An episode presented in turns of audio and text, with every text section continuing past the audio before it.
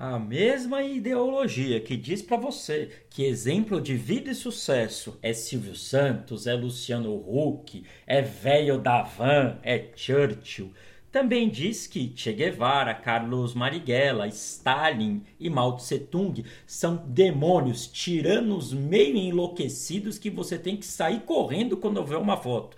Pois bem, é um pouco da história desse malvadão chamado Mao Zedong que nós vamos contar hoje.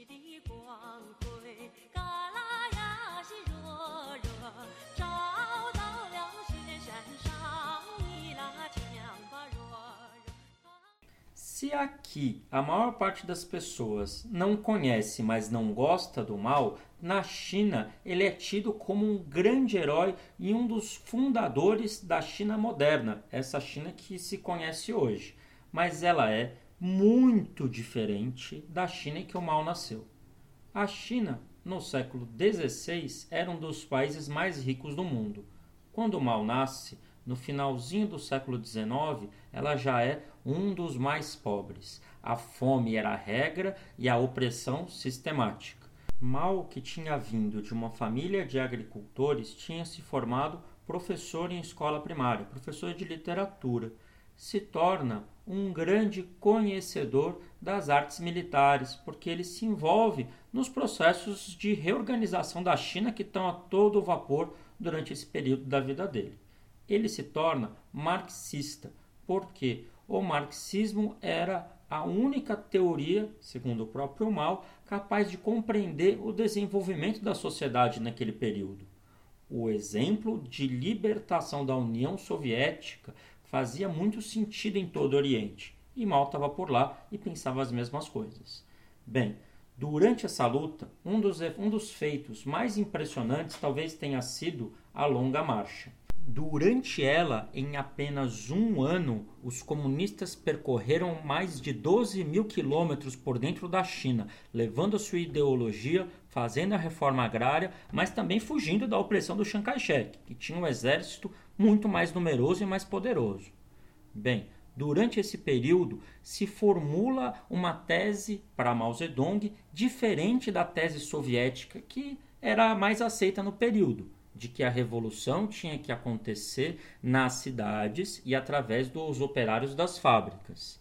Na China, para Mao Zedong, a revolução seria obra principalmente dos camponeses, que através da guerra popular prolongada cercariam as cidades e tomariam o poder político. Bem, até no MTST teve um período que a gente fazia ocupações no entorno das cidades, nas principais cidades, nas principais estradas, para fazer coisas parecidas. Mas isso é uma conversa para um outro dia. Bem, o marxismo de Mao, sendo diferente do soviético, venceu na China e a partir de 49 ela se tornou socialista. Hoje, ele é tão odiado pelos capitalistas exatamente por ter vencido. Venceu e deixou um grande legado. Não que ele não tenha cometido erros, todo que todo mundo que faz alguma coisa comete erros. E lá ele propôs algumas políticas que não deram certo depois da revolução. Talvez a principal tenha sido o grande salto para frente. Foi uma tentativa de modernizar a China rápido demais. Houve, houveram erros de planejamento, faltas de sorte, muitas pessoas morreram no processo. Bem, as lições desses acertos e erros mal deixou muito por escrito, então você consegue ter acesso ao pensamento dele. O mais famoso é o livro vermelho, que é a reunião de várias citações dele. Esse livro só não foi mais editado no mundo do que a Bíblia. Ele tem mais de 600 milhões de cópias circulando. Você devia conhecer ele. Tem o link aqui na descrição do áudio. Tem uma frase muito legal que está nele, eu vou citar aqui agora, que é é mal se uma pessoa, partido, escola não é atacado por um inimigo, pois seguramente desceu ao nível dele. É bom se formos atacados pelo inimigo.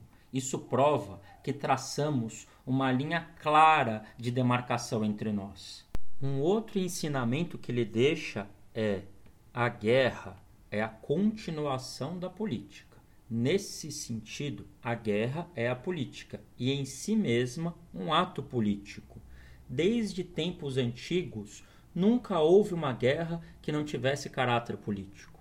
Além dessas duas, o livro vermelho guarda mais 475 citações, o que é uma gota no oceano na obra e na contribuição de Mal. De nossa parte, continuamos orgulhosos do ódio dos ricos e poderosos. Isso nos mostra que traçamos claramente uma divisa entre nós e eles. Quando nos xingam de vagabundos, quando nos apontam como terroristas, na verdade nos ensinam, assim como o mal, que nós escolhemos o lado certo da história, que nós escolhemos e continuaremos a servir o nosso povo de todo o coração. MTST, a luta é para valer.